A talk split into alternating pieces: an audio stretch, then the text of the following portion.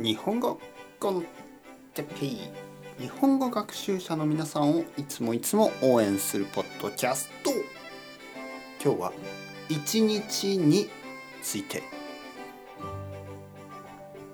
はいはいはい皆さん元気ですか？日本語コンテッペイの時間ですね。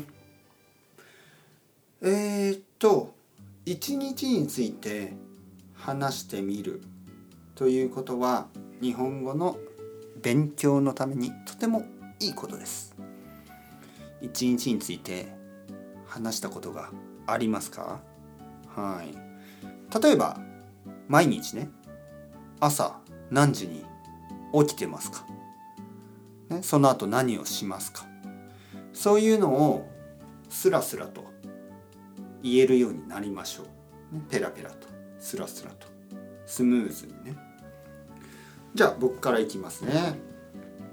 僕は朝いつもうん7時に起きます、ね、7時に起きます。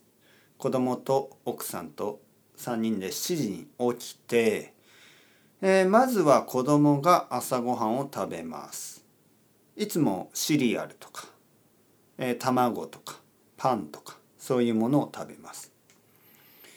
えー、僕はコーヒーを作ります。奥さんもコーヒーを作ります。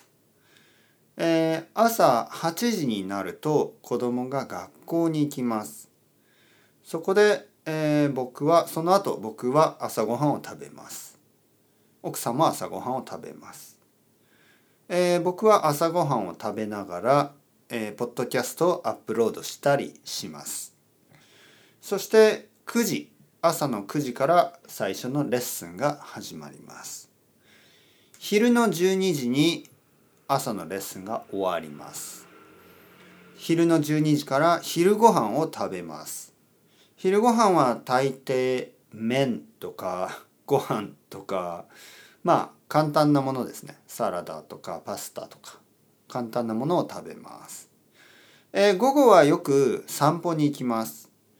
えー、図書館に行ったりドラッグストアに行ったりスーパーマーケットに行ったりします、えー、散歩をして買い物をします。図書館で本を借ります。戻ってくるとレッスンをいくつかします。ポッドキャストを撮ったりします。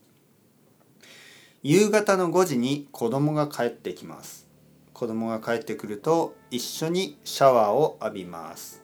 その後晩ご飯を準備します。晩ご飯はだいたい6時ぐらいに食べます。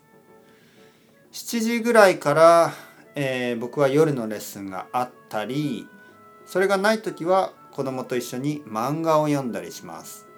子供はドラゴンボールとかドラえもんを読みます。僕はうん最近何かな？最近ちょっと漫画についてのなんかこう歴史とか漫画についての本をちょっと読んでます。あとは歴史の本とか経済の本とかも読みます、えー、夜10時に最後のレッスンが終わります。それからはウイスキータイム。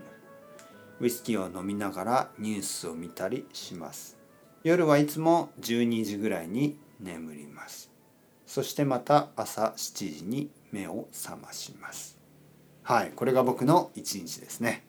どうでしたか？皆さんも自分の一日をスラスラ入れ言えるようにしてみてください。それではまた皆さん、 ciao ciao、hasta luego、またねまたね、またね。